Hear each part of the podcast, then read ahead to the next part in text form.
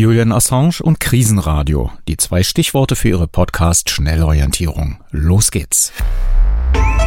Medienmagazin Podcast mit Jörg Wagner. German Foreign Minister Annalena Baerbock, you demanded Julian Assange's immediate release in September. Unfortunately, this was two weeks before you became foreign minister. After the election, you forgot everything you ever said, Miss Baerbock. Try to remember and free Julian Assange. Deutsche Außenministerin Annalena Baerbock, Sie haben die sofortige Freilassung von Julian Assange im September gefordert. Leider war das zwei Wochen bevor Sie Außenministerin wurden. Nach der Wahl haben Sie alles vergessen, was Sie jemals gesagt haben. Frau Baerbock, versuchen Sie sich an Julian Assange zu erinnern und ihn zu befreien. Soweit das Mitglied im EU-Parlament Martin Sonneborn heute Nachmittag in Brüssel bei einer Open-Air-Solidaritätsveranstaltung für Wikileaks-Gründer Julian Assange, der in einem Londoner Hochsicherheitsgefängnis inhaftiert ist. Und ähm, deswegen, weil die US-Justiz die Auslieferung fordert, wegen Spionagevorwürfen. Er habe gemeinsam mit der Whistleblowerin Chelsea Manning geheimes Material von US-Militäreinsätzen im Irak und in Afghanistan gestohlen, veröffentlicht und damit das das Leben von US-Informanten in Gefahr gebracht. So zumindest die Meinung der US-Justiz. Dazu gleich mehr in der Medienmagazin-Ausgabe vom 23. April 2022. Auch mit im Studio Rainer Suko zum großen Thema, wie das Radio perspektivisch uns Menschen helfen kann, Krisen und Katastrophenwarnungen schneller zu bekommen. Wie heißt das Stichwort, Rainer? EWF. Hm. Damit ist nicht Auswind in Feier gemeint, auch nicht der Europäische Verband für Schweißen, Fügen und Schneiden EWF oder die Europäische Wirtschaftsfachschule in Berlin-Altmoabit, sondern es ist die Emergency Warning Functionality oder vielleicht buchstabengetreu auch Ernstfall-Warnfunktion genannt. Ja, wie das funktioniert und ob es überhaupt sinnvoll ist angesichts der besseren Marktdurchdringung von Handys, so etwas für eine bestimmte Geräteklasse, nämlich DAB Plus Radios zu entwickeln, werden wir im zweiten Medienmagazin-Teil besprechen. Und das alles natürlich wie gewohnt. Vom Mund zum Ohr, auf dem Strahle der elektrischen Kraft. Julians Welt ist das Internet. Für ihn ist es total spannend, Archive zu durchsuchen. Mit Wikileaks hat er eine Online-Plattform geschaffen. Jeder Mensch kann hier zum anonymen Informanten werden und über eine Art Briefkasten Dokumente hochladen. Wikileaks wertet die Daten aus und veröffentlicht sie, wenn sie echt sind und von öffentlichem Interesse. Riesige Datenberge, Zusammen mit Journalisten entdeckt Wikileaks darin Umweltskandale, Korruption im Finanzwesen, Kriegsverbrechen.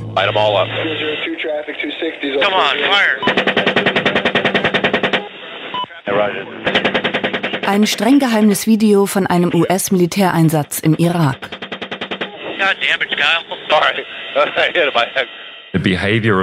Die Piloten tun so, als würden sie ein Videospiel spielen.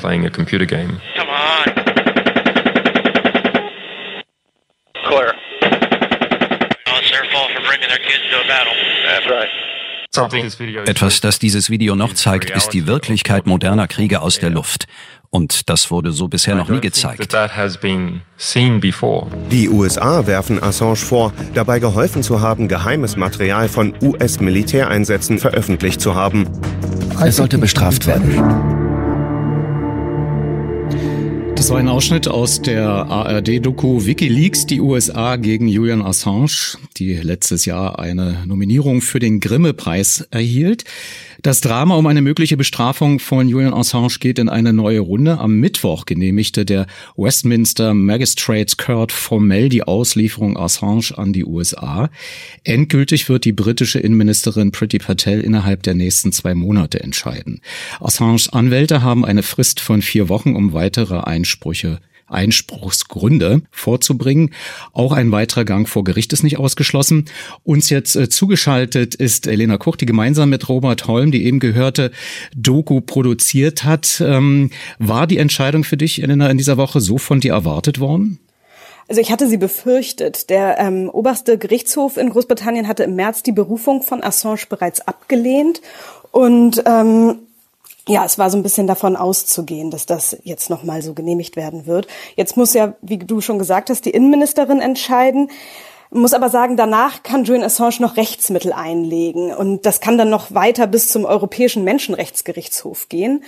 In diesem Verfahren, das jetzt schon seit zwei Jahren läuft, ähm, seit drei Jahren sitzt er im Hochsicherheitsgefängnis, aber es ist davon auszugehen, dass sich das wahrscheinlich noch ziemlich lange hinziehen wird.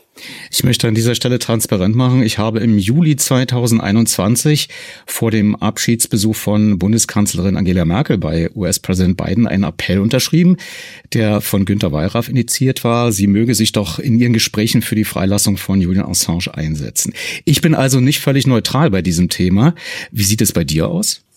Ähm, ich habe gerade heute, bevor ähm, wir dieses, äh, dieses Gespräch gestartet haben, einen, einen offenen Brief von Reporter ohne Grenzen unterschrieben, in, in dem es da, darum geht, ähm, die ja, mobil zu machen gegen die Auslieferung von Julian Assange. Ist das, ist das in Ordnung mit unserer Journalistenrolle? Ähm, ich finde ja, ich finde sogar, wir, das ist unsere Aufgabe, denn es geht ja hier in diesem Fall nicht nur um dieses menschliche Schicksal Assange, sondern es ist auch ein Fall, in dem es um Pressefreiheit geht. Und es geht um aufgedeckte Kriegsverbrechen auf der einen Seite und auf der anderen Seite um Staatsgeheimnisse. Warum wird nach zwölf Jahren das Leaken immer noch als Schande angesehen und nicht äh, der Mord an Zivilisten? Darunter ja auch Journalisten, AFP-Journalisten äh, waren betroffen.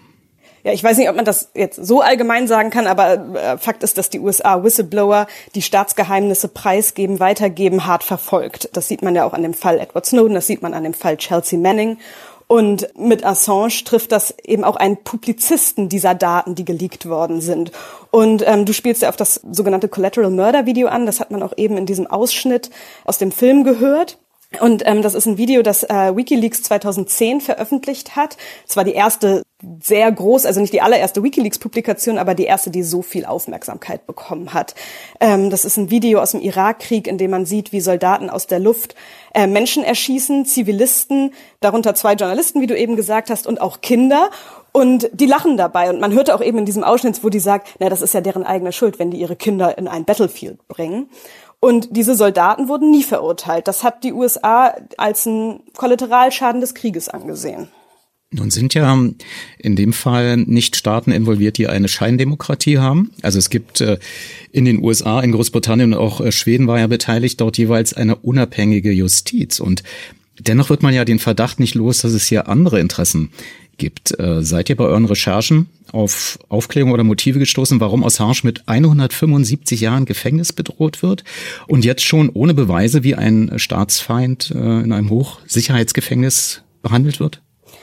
Ja, also die USA sehen das, was Wikileaks macht und gemacht hat, offenbar als Bedrohung. Und man muss ja auch sagen, Wikileaks hat auch andere inspiriert. Julian Assange selbst hat immer gesagt, Courage is contagious. Und ähm, Edward Snowden hat selbst gesagt, er ist nicht, er ist ja nicht zu WikiLeaks gegangen, aber er fühlte sich von WikiLeaks inspiriert. Und ähm, ja, das führt offenbar dazu, dass die USA hier Julian Assange nach dem Spionagegesetz angeklagt hat. Was Schweden gemacht hat, das ist ein etwas anders gelagerter Fall. Da ist auch bemerkenswert, ähm, wie die Staatsanwaltschaft gearbeitet hat und dieses Verfahren verschleppt hat. Da haben wir allerdings jetzt nie Belege gefunden, dass es eine direkte Einflussnahme der USA gegeben hat. Die haben wir jetzt auch nicht bei ähm, Großbritannien gefunden, aber da Großbritannien ist und die USA sind ja sehr enge Partner und das ist schon sehr bemerkenswert, dass er seit drei Jahren in einem Hochsicherheitsfängnis ähm, sitzt, das gebaut wurde für Terroristen und schwerste Straftäter.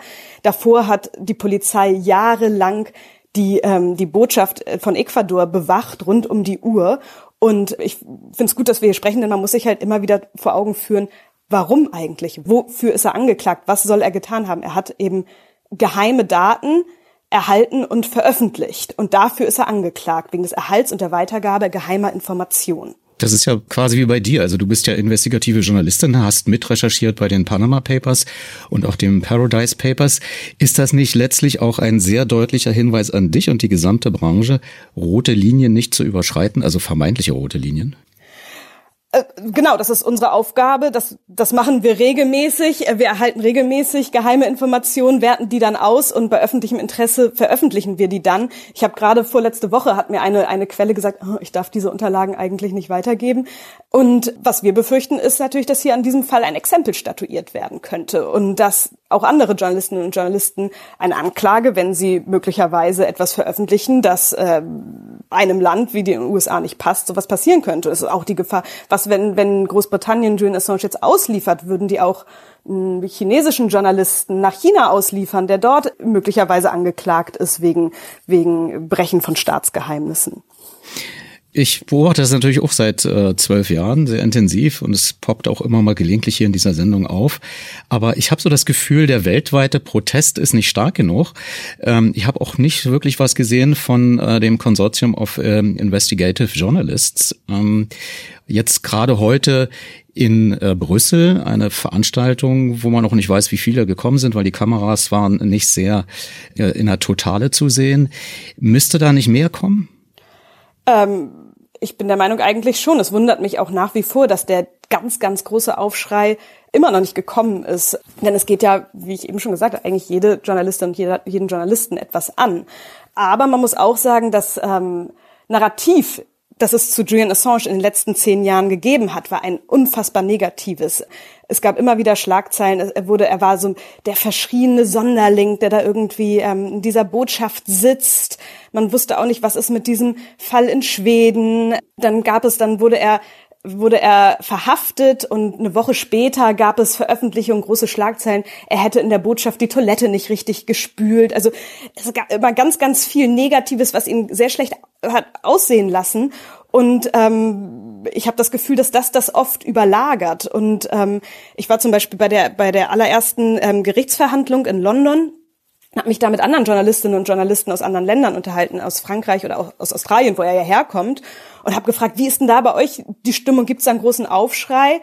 Und die sagten, nee, ähm, und die haben ihn auch, die haben sich auch noch nie irgendwie tiefergehend damit beschäftigt, äh, hatte ich das Gefühl, die waren da als Prozessberichterstatter und ähm, sahen auch Assange gar nicht als Journalisten oder Publizisten. Und ähm, auch die BBC, da frage ich mich auch bis heute, warum es da keine größere Berichterstattung bislang gibt. Das, ist, das spielt ja bei denen vor der Haustür. Also es ähm, ruft nach dem zweiten Teil, glaube ich, ne? WikiLeaks, die USA ja, es ruft auf jeden Fall Großbritannien vielleicht auch Beobachtung. gegen Julian Assange. Elena Kuch, die Autorin der besagten Dokumentation, die noch im YouTube-Channel der ARD abrufbar ist. Äh, dort ist sogar eine englischsprachige Fassung mit äh, Untertiteln zu sehen. Ich, ich nehme mal an, äh, das Thema ist auch Wiedervorlage bei dir und bei mir. Dankeschön für dieses Gespräch für heute. Vielen Dank.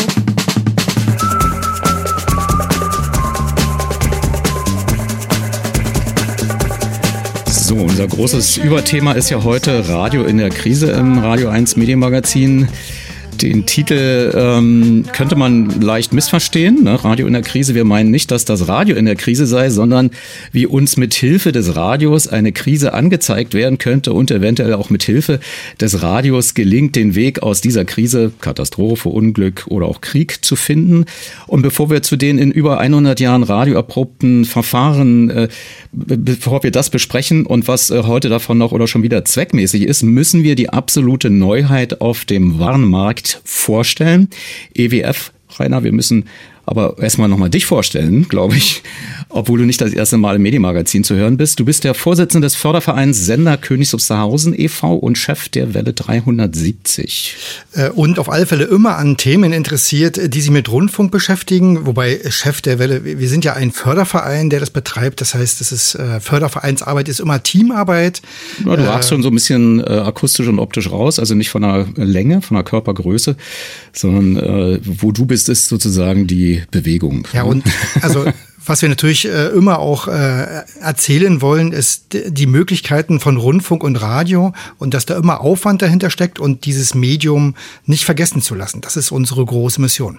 Dein Kürzel ist RS, klar. Ähm, EWF, das ist so neu, dass wir das nochmal richtig wirklich erklären müssen. Das wissen momentan nur wenige Fachleute, was sich dahinter verbirgt. Und du hast einen Spezialisten von ihnen sprechen können, von den Fachleuten.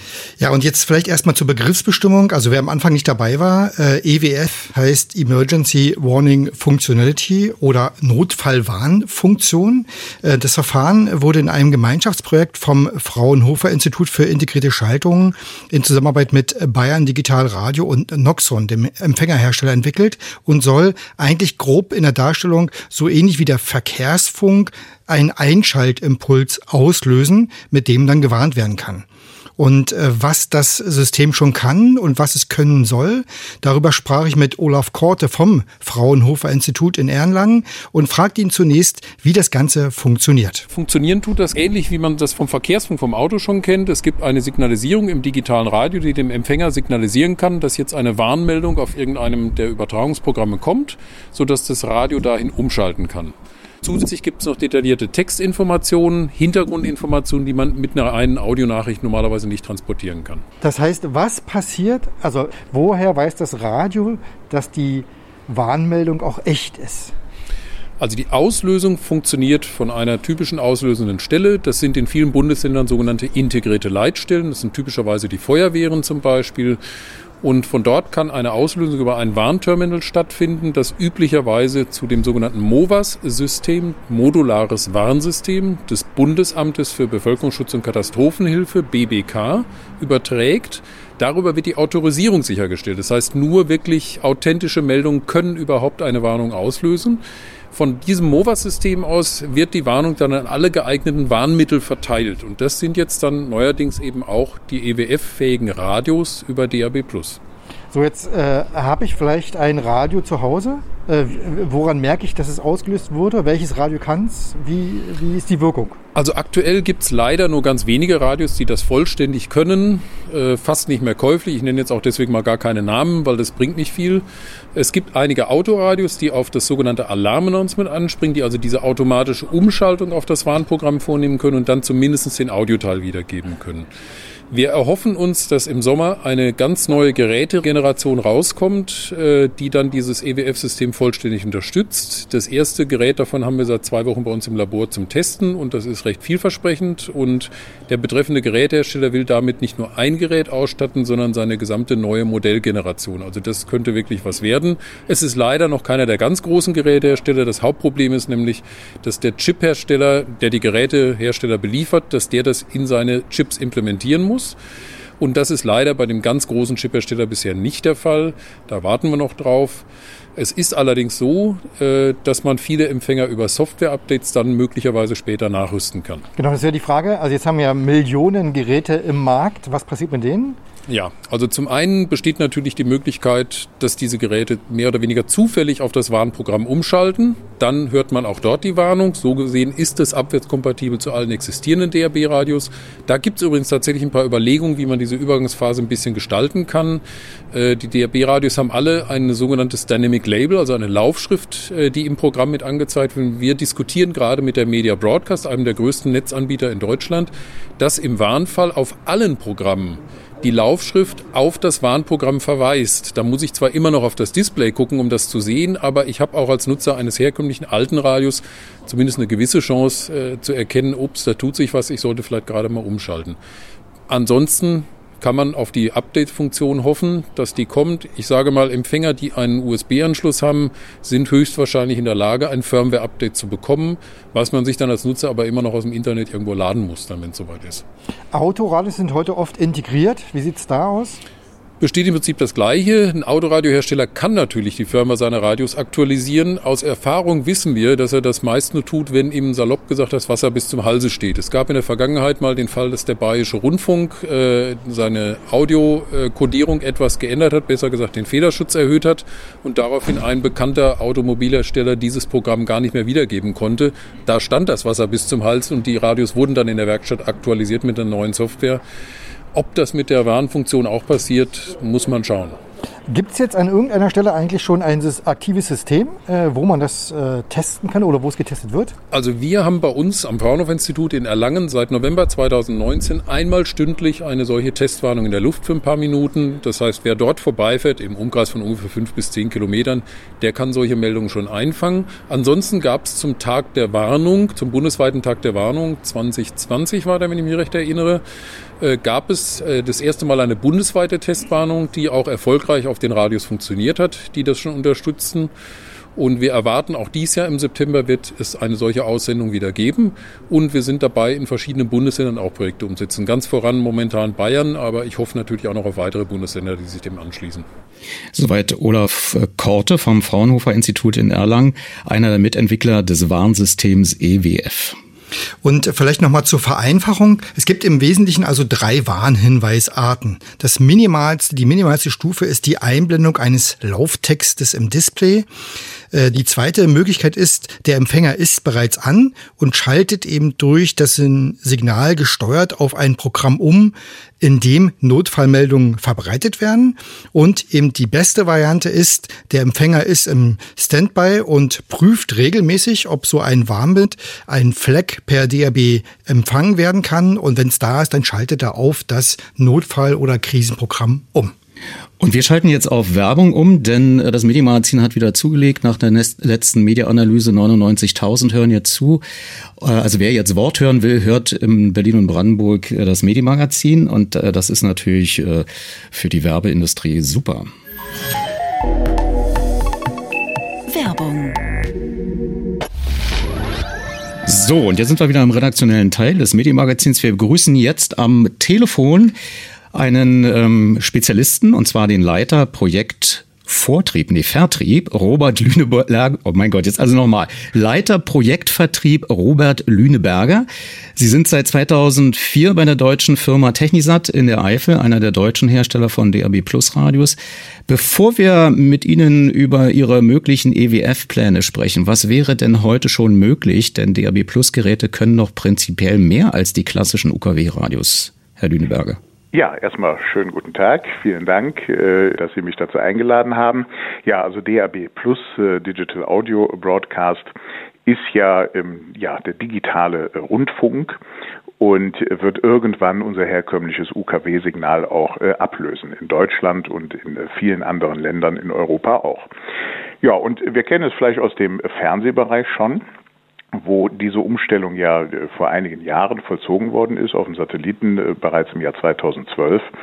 Und äh, ich sage mal ganz grob, digital ist natürlich immer besser als analog. Ja, also beim Fernsehen hatten Sie natürlich ähm, plötzlich beim Digitalbild ein, eine wesentlich bessere Auflösung, eine wesentlich bessere Bildqualität. Die haben Sie jetzt beim Radio natürlich nicht. Hier geht es hier um Audio aber sie haben unter Umständen die wesentlich bessere Audioqualität und äh, sie haben ein digitales Signal. Das heißt, sie haben kein, kein Rauschen drin, kein äh, Knacksen äh, drin. Das heißt, sie haben also dann, wenn sie Empfang haben, immer den absolut bestmöglichen kristallklaren Empfang. Des Weiteren haben wir die Möglichkeit über DAB Plus senderseitig schlicht und ergreifend viel mehr Programme zu verbreiten. Also im Prinzip kann man auf einer alten UKW-Frequenz äh, einige mehr Radioprogramme abstrahlen. Das heißt also die Vielfalt äh, nimmt deutlich zu. Das äh, haben wir ja im Großraum Berlin, sehen wir das ja auch äh, schon. Ich weiß jetzt gar nicht aus dem Stegreif, wie viele Sender es gibt, aber ich sag mal 40, 50, 60 Sender in DAB Plus werden Sie in Berlin schon empfangen können. Es gibt auch Regionen, wenn wir jetzt an Frankfurt denken oder an München, da sind es also auch schon weit über 100 Sender, die Sie teilweise empfangen können. Das kommt auch immer ein bisschen darauf an, was dann aus den Nachbarbundesländern noch reinstrahlt. Also da hat man also wirklich ein unglaublich gutes äh, Programmangebot. Des Weiteren äh, haben wir die Möglichkeit, auch äh, Bilder zu übertragen ähm, bei DAB Plus. Das heißt, Geräte, die dann über ein schönes äh, LCD-Display, Farbdisplay äh, verfügen, die könnten dann äh, beispielsweise auch, ich sag mal, das Foto vom Moderator mal mitschicken, dass man eigentlich weiß, wer da äh, zu einem spricht. Äh, da kann man äh, das CD-Cover beispielsweise übertragen oder eine Wetterkarte, eine Stauprognose äh, und dergleichen. Und das sind natürlich schon äh, Zusatzfunktionen, die das Radioerlebnis insgesamt deutlich aufwerten. Jetzt kommen wir mal zum Thema EWF, äh, Emergency Warning Functionality. Ähm, die Warnfunktion, was muss technisch in den Empfänger, äh, was ist noch nicht drin ist in den bestehenden DAB-Geräten und äh, kann man schon sagen, wann die Funktion vollständig verfügbar sein wird? Ja, Herr Suko, das kann man alles so, so äh, genau noch nicht sagen. Lassen Sie mich etwas weiter ausholen. Also es ist so, äh, Sie aber, ja aber behalten Sie Ihre Digitaluhr im Blick, bitte. Bitte? Behalten Sie bitte Ihre Digitaluhr im Blick. Meine Digital ja. Okay, machen wir schnell. Sie haben ja eben mit dem Olaf Korte gesprochen, der sagte, es gibt ja auch drei Stufen. Einmal die Einblendung im Display, die kann also heute im Prinzip jeder Digitalradioempfänger schon. Dann gibt es äh, das Alarm Announcement. Das haben wir beispielsweise schon in weit über 200.000 Geräten, die sich im Markt befinden, mit drin. Äh, das sind die äh, Technisat-Geräte, die unter dem Brand Viola angeboten werden. Die gab es auch neulich mal bei einer großen Supermarktkette. Also das sind sehr konsumige Geräte, die sehr breit ähm, im, Markt drin sind. Also weit über 200.000 ausgelieferte Geräte, die eben heute schon auf die Warn Warnmeldung dann auch äh, umschalten können. So, und das eigentliche EWF, wir haben vom Herrn Korte gehört, es wird ab Sommer Geräte geben. Das ist zufällig von einer Schwesterfirma äh, von uns. Ich darf es ja sicherlich sagen, die Firma Telestar äh, wird dort äh, Geräte anbieten. Und wir sind natürlich auch dran. Wir müssen jetzt nur noch gewisse technische Parameter äh, im Prinzip festlegen. Denn äh, man muss sich das so vorstellen, wenn das Radio von alleine angehen soll, um dann auf eine Warnmeldung zu schalten, dann muss das Gerät ja im Prinzip immer mal wieder in das Radioprogramm, äh, ich sag mal, heimlich reinhören, um zu erkennen, dass eine Warnmeldung kommt. Das heißt also, das also, ist eine Pull-Info und keine Push. Genau, also wir müssen, das Gerät muss aufwachen, äh, sozusagen aus dem Standby, so formuliere ich es mal, äh, ohne dass der Nutzer das mitkriegt muss im Prinzip mal äh, die Frequenzen absuchen und wenn dann keine Warnmeldung da ist, äh, legt es sich wieder schlafen. Das ist also im, Prinzip etwas, was der Chiphersteller noch äh, reinentwickeln muss in die Geräte. Und äh, wir haben da eine Arbeitsgruppe gebildet. Wir bei Technisat sind da natürlich auch federführend mit dabei. Das heißt, wir werden auch mit anderen Radioherstellern äh, sitzen wir an einem Tisch und überlegen, wie sind die Zeitintervalle, denn wir müssen natürlich auch ein bisschen den Stromverbrauch äh, im, im Auge behalten. Wenn so ein Radio jetzt alle zehn Sekunden prüft, dann ist es ja quasi dauerhaft an und gar nicht mehr im Standby. Das wollen wir natürlich auch nicht. Also wir müssen prüfen, ähm, reicht da einmal die Minute, reicht da alle fünf Minuten? Das sind äh, Dinge, die müssen wir festlegen. Da ist natürlich auch das Fraunhofer Institut selbstverständlich mit Rat und Tat äh, steht uns das zur Verfügung. Und wir rechnen damit eigentlich, dass wir im Herbst, sage ich mal, eine Art Spezifikation haben, dass wir wissen, wie sich die Geräte in Europa verhalten sollen, äh, was das Signal angeht. Und äh, dann geht es eben darum, das in die Chipsätze zu äh, integrieren. Nun gibt es ja in Europa und in Deutschland ganz, ganz viele Millionen Empfänger. Die Frage ist, wird es für die die Möglichkeit geben, per Update die Funktion zu erhalten? Und was ist zum Beispiel mit solchen Empfängern, die gar keine USB-Schnittstelle haben? Ja, also wir werden definitiv nicht jedes Gerät updaten können. Das kann man äh, heute schon äh, festhalten. Also eine USB-Schnittstelle ist schon mal immer gut, weil wir dann eben die Möglichkeit äh, haben, Software ins Gerät einzuspielen. Äh, es ist auch denkbar, dass hybride Geräte, also Geräte, die auch mit Internetradio ausgestattet sind, dass diese Geräte so ein Update auch mal völlig von alleine äh, übers Netz empfangen können. Aber wir müssen äh, sage ich mal, erstmal die, die Parameter festlegen und dann wirklich schauen, äh, wie sich das gegebenenfalls in alte Geräte äh, Software integrieren lässt. Also man kann heute nicht versprechen, dass jedes Gerät ein Update bekommt, aber es wird selbstverständlich daran gearbeitet. Nun hat ja die Umstellung einer Gerätegeneration beim Fernsehempfang gezeigt, also bei DVB-T zu DVB-T2 dass der Handel in der Übergangsphase beide Gerätetypen im Sortiment hatte und es dadurch auch zu Fehlkäufen kam. Dem Problem konnte man schnell durch einen Praxistest aus dem Weg gehen und alte bzw. falsche Geräte umtauschen. Bei EWF wäre der Praxistest ja die Katastrophe oder Terroranschlag, die Flut oder ein Krieg. Wie erkennt denn der Nutzer, mein Gerät kann EWF und funktioniert auch? Und ja. vor allen Dingen, wie wird gewarnt? Also was passiert da?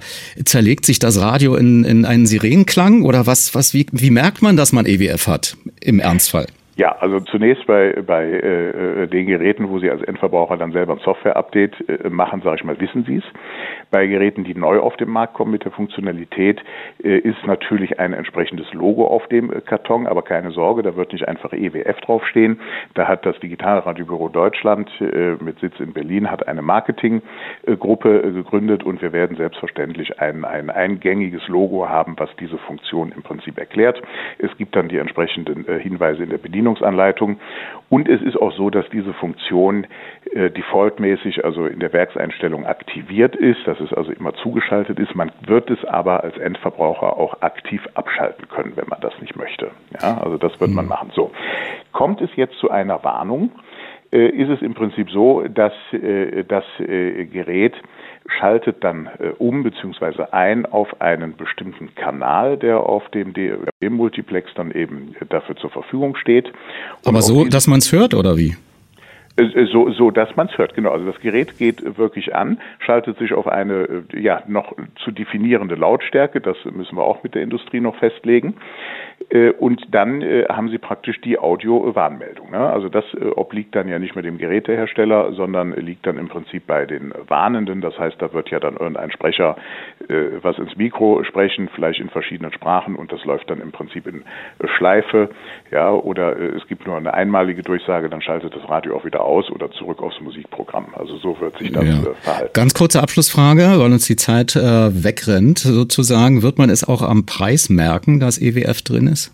Nein, das glaube ich nicht. Also das ist natürlich eine Funktion, äh, die die, die ein oder andere Lizenz sicherlich äh, bedarf, aber wir sprechen da im Bereich von äh, unter 50 Cent sicherlich, was Lizenz angeht. Wir müssen natürlich schauen, was bei Chip-Entwicklern anfällt in der Entwicklung, aber in der Vielzahl der Radios, die wir und die anderen Industriekollegen auf den Markt bringen, also selbst wenn man da einem Chip-Entwickler mal eine halbe Million oder eine Million Euro geben muss, um die Entwicklung dann voranzutreiben, wenn sich dann überlegen, dass in Deutschland weit über eine Million Radios dann pro Jahr verkauft verkauft äh, werden und man legt das einfach mal um, dann sind das ein Euro pro Gerät. Also da erwarten wir keine Preissteigerung für den Endverbraucher meint Robert Lüneberger, Leiter Projektvertrieb bei Technisat. Vielen Dank für den Einblick in die EWF-Entwicklung Ihrer Firma und auch der angeschlossenen Partner. Und ich denke mal, auch dieses Thema ist dann auf Wiener Vorlage, frühestens dann ab Herbst, wenn möglicherweise die Funkausstellung auch schon was gezeigt hat. Danke da erstmal. Sicherlich auch äh, äh dann nochmal gerne sprechen, ja. Vielen Dank. Radio 1 Medienmagazin mit Jörg Wagner.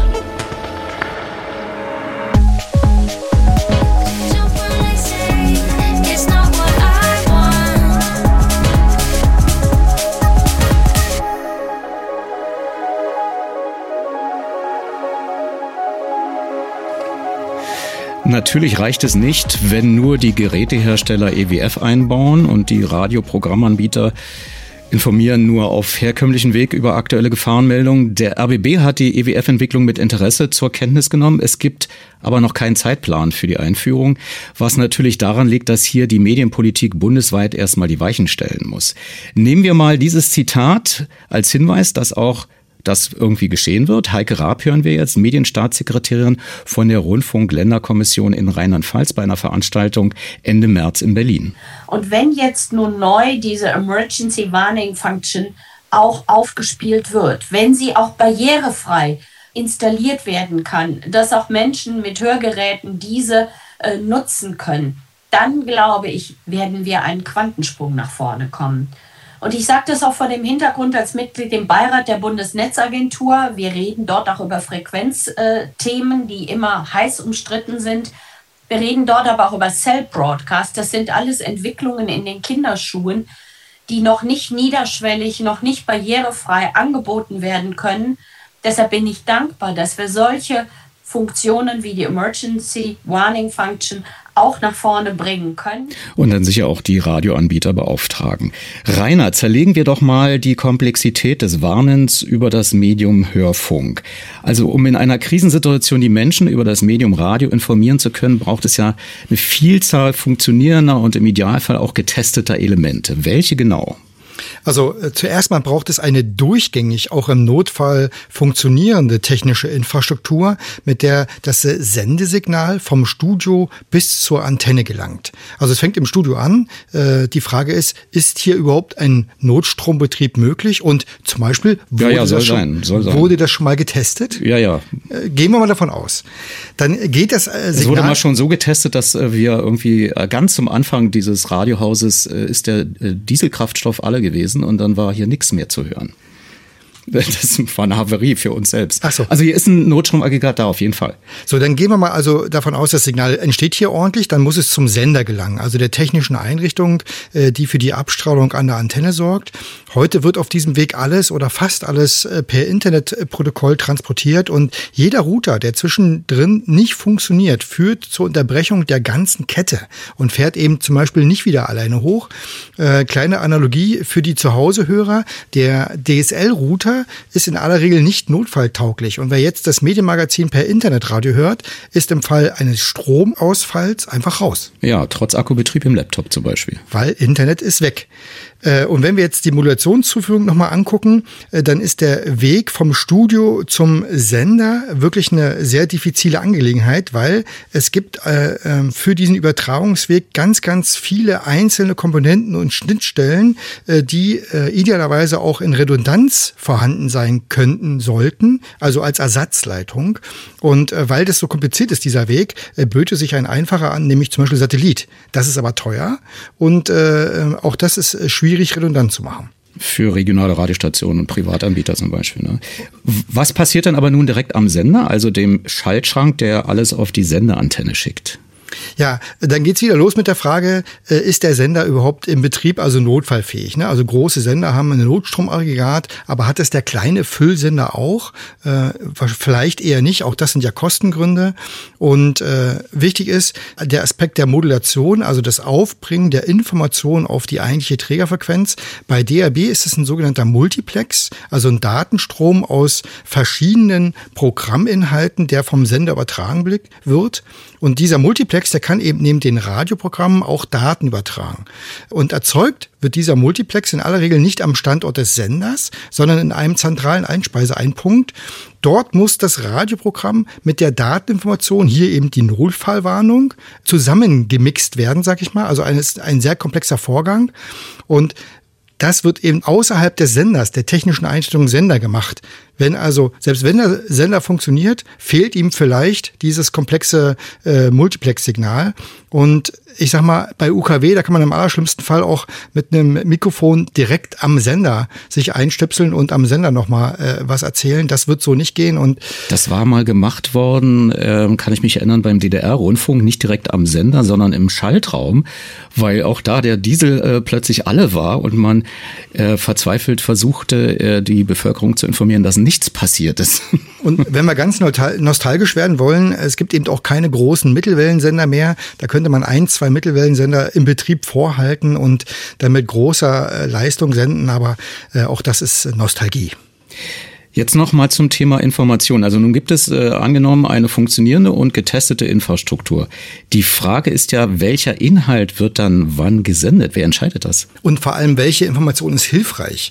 Also die heute übliche Nachrichtenmeldung, mehr Informationen finden Sie im Internet, die ist vielleicht äh, nicht so angebracht und hat dem SWR im Ahrtal auch einiges an äh, Feedback eingebracht. Äh, Im EWF-Fall, also im Notfall, Warnfall, äh, ist die Quelle für die Warnmeldung das bundeseigene Modular modulare Warnsystem MOVAS. Äh, von dort äh, werden auch für die Radiosender die Meldungen generiert Wobei MOVAS eben äh, neben Radio, übrigens UKW und DAB, äh, auch Warn-Apps über Mobilfunk, äh, Informationen liefert an Fernsehsender und an Internetportale. Alles in verschiedenen Informationstiefen, regional und inhaltlich. Und es besteht die Möglichkeit, auf Regionen bezogen Warnmeldungen auszugeben. Äh, die Verbreitung äh, über Warn-Apps zum Beispiel ist hier gegeben. Beim Radio ist es aber so einfach gar nicht möglich, weil die Modulation, wir hatten gerade den Multiplex, gar nicht regional beziehbar hergestellt wird. Und dadurch ist es äh, schwierig, regional zu warnen. Und äh, inwieweit offizielle. Aber da gibt es bestimmt irgendeine Lösung, nehme ich mal an. Weil Techni was, was, was nützt das, wenn in Pritzwalk, äh, ja. ich sag mal, das Wasser hochgeht und in Spremberg nicht? Te technisch ist es nicht so einfach, weil niemand zum Beispiel mal den Deutschlandfunk, der hat ein bundesweites Gleichwellennetz. Da kannst du gar nicht ohne weiteres regional äh, verschiedene Modulationen auf den Multiplex packen. Das geht so ohne weiteres gar nicht. Und äh, da wäre ja zum Beispiel, wären ja regionale kleine Sender, vielleicht auch privater Natur, wären da ja vielleicht eine Hilfe. Aber ich habe mal bei unserem regionalen Sender nachgefragt, Radio SKW bei uns in der Region durchaus äh, relevant. Die haben bis jetzt noch überhaupt keine Informationen zu irgendwas erhalten, weder wie sie sich äh, verhalten sollen, noch ob es irgendwelche Regularien gibt. Dann mal zum Segment Testen. Also das beste Notfallsystem nützt ja nichts, wenn es nicht getestet wird. Also zumindest ist es besser, man testet es vorher, als dass man im Ernstfall feststellt, es funktioniert nicht. Am 10. September 2020 fand der, der erste bundesweite Warntag statt. Wie hat das funktioniert und äh, wie wird jetzt weiter getestet? Also vor allem die Vielfalt der Übertragungswege, also Radio, Fernsehen, GSM, LTE, Internet, das macht die Koordinierung des Testen wirklich schwierig und aufwendig. Von der Warte halte ich die, diesen Warntag erstmal für sehr sinnvoll. Die wesentliche Erkenntnis des Warntages 2020 war, dass Bundesebene und Leitstellen der Landkreise nicht aufeinander abgestimmt waren, so dass es also schon in der ersten Stelle, nämlich äh, bei der Auslösung der Warninformation, äh, Schwierigkeiten gab. Und äh, beim Warntag 2020 wurde eben per DRB Plus das Warnfleck, also diese Warnmeldung äh, für die Empfänger gesetzt und auch von den Sendern übertragen. Also senderseitig hat's funktioniert. Und es gibt ja oder gab damals eine Empfängergeneration von Noxon, äh, die können dieses Signal auswerten. Und das hat auch funktioniert, aber äh, bei allen anderen eben nicht, weil die Radios konnten es einfach nicht. Äh, der Deutschlandfunk immerhin hat in seinem DRB Plus Programm äh, ein Dynamic Label äh, mit der Warn, mit dem Warnhinweis versehen. Also das hat funktioniert.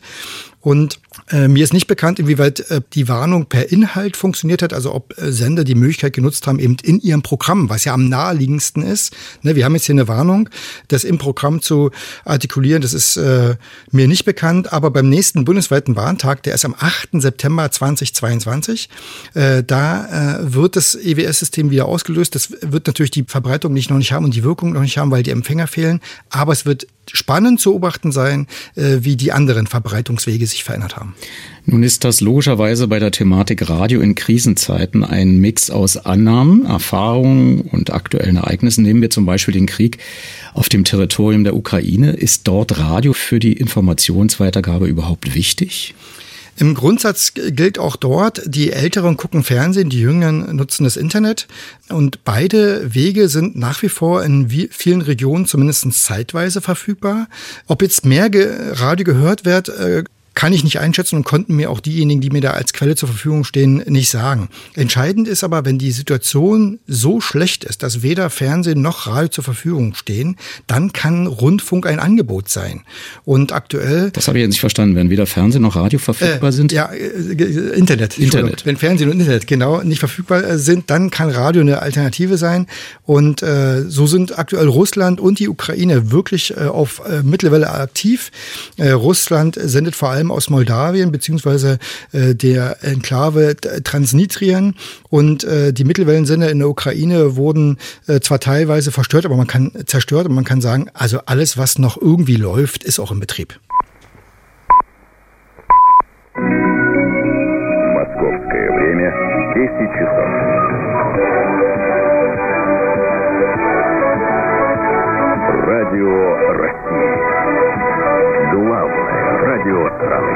Страны. Здравствуйте, в студии с новостями Мария Фролова в этом выпуске. Более тысячи украинских военных сдались в плен силам ДНР в Мариуполе. У российских военных нет химического оружия. Наша страна ответила на заявление США. Мошенники придумали новый вид обмана клиентов Сбербанка. Далее подробности.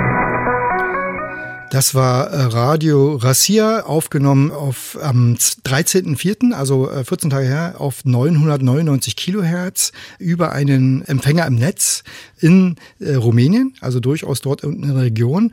Und äh, jetzt hören wir mal sozusagen quasi das Gegenstück, auch wieder Mittelwelle.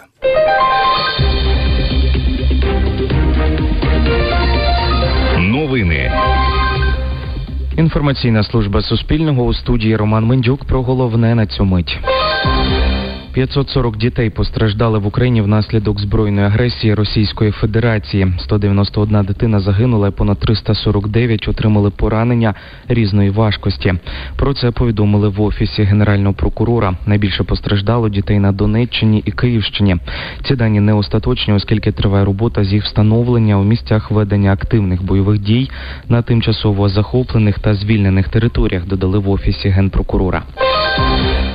Dass also Radio Ukraine auf 657 Kilohertz das erste Programm ausgestrahlt und äh, man sieht, äh, die geben sich da Mühe, mit großer Leistung unterwegs zu sein. Die Kurzwelle wird in der Ukraine praktisch nicht mehr abgestrahlt. Das hat auch was mit Ausbreitungscharakteristik zu tun. Aber zum Beispiel der österreichische Rundfunk, der sendet jetzt morgens, mittags und abends jeweils eine Stunde auch auf Kurzwelle in Richtung Ukraine. Und auch die BBC sendet äh, auf Kurzwelle ihre BBC World Program äh, einmal am Tag, glaube ich, abends. The question is how long their defiance might last if they end up face to face with the Russian invaders. NewsHour's uh, Tim Franks with that report from the western Ukrainian city of Lviv. And that's it from this edition of the program. From me, Julian Marshall, and the rest of the team in London, goodbye. Das war eine Aufnahme vom 10. März 2022, kurz vor Mitternacht äh, in London, auf der Kurzwelle 5875 Kilohertz im 49 Meter Band. Und dann gibt's noch eine Sendung regelmäßig am Nachmittag auf 15735 Kilohertz. Aber ähm, du hast auch mit der Welle 370 auf dem Funkerberg via Kurzwelle für die Ukraine gesendet? Und zwar war das am 8. April. Da fand auf dem Funkerberg eins der größten Benefizkonzerte Brandenburg statt. Hochkarätig besetzt mit internationalen Künstlern.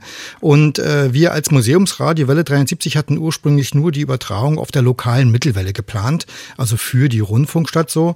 Und relativ kurzfristig kam dann aber noch die Verbreitung über Kurzwelle hinzu. Und wir haben auf der Frequenz 60, 30 Kilohertz äh, aus Moosbrunn äh, quasi für Mitteleuropa gesendet und auf einer zweiten Frequenz aus Nauen zielgerichtet in die Ukraine. Beide Sender übrigens mit 100.000 Watt in der Luft. Wie war das Feedback? Und äh, sehr schnell nach Sendebeginn kamen die ersten Empfangsbestätigungen aus verschiedenen Regionen in Deutschland. Im Laufe des Abends kamen dann Hörer aus Österreich, aus den Niederlanden, aus Schweden, aus Spanien, äh, später sogar Australien hinzu. Und dann tatsächlich kam auch eine Meldung aus der Ukraine. Ein Vater hatte mit seiner Tochter einen alten Empfänger eingeschaltet, äh, war durch die Rundfunkbänder gestreift, hat dabei eine Ansage auf Ukrainisch entdeckt. Das war unser Trailer zum Benefits-Konzert und hat daraufhin per Messenger die Frequenz weitergegeben an bekannte äh, Funkfreunde und da haben wir also äh, mehrere Menschen gehört. Und äh, welche Bedeutung so eine Übertragung haben kann, das kann man aus der Meldung des Hörers entnehmen. Ich zitiere ganz kurz. Das Konzert war ein Hauch frischer Luft für mich und meine Tochter. Sie ist in der Klaviermusikschule engagiert und sie sagte, es sei ein unglaubliches Konzert, an das sie sich ein Leben lang erinnern wird. Vielen Dank, Rainer Suko vom Funkerberg, Vorsitzender des Fördervereins. Sender Königs Wusterhausen, Welle 370 äh, und äh, vielen Dank, dass ich hier sein durfte.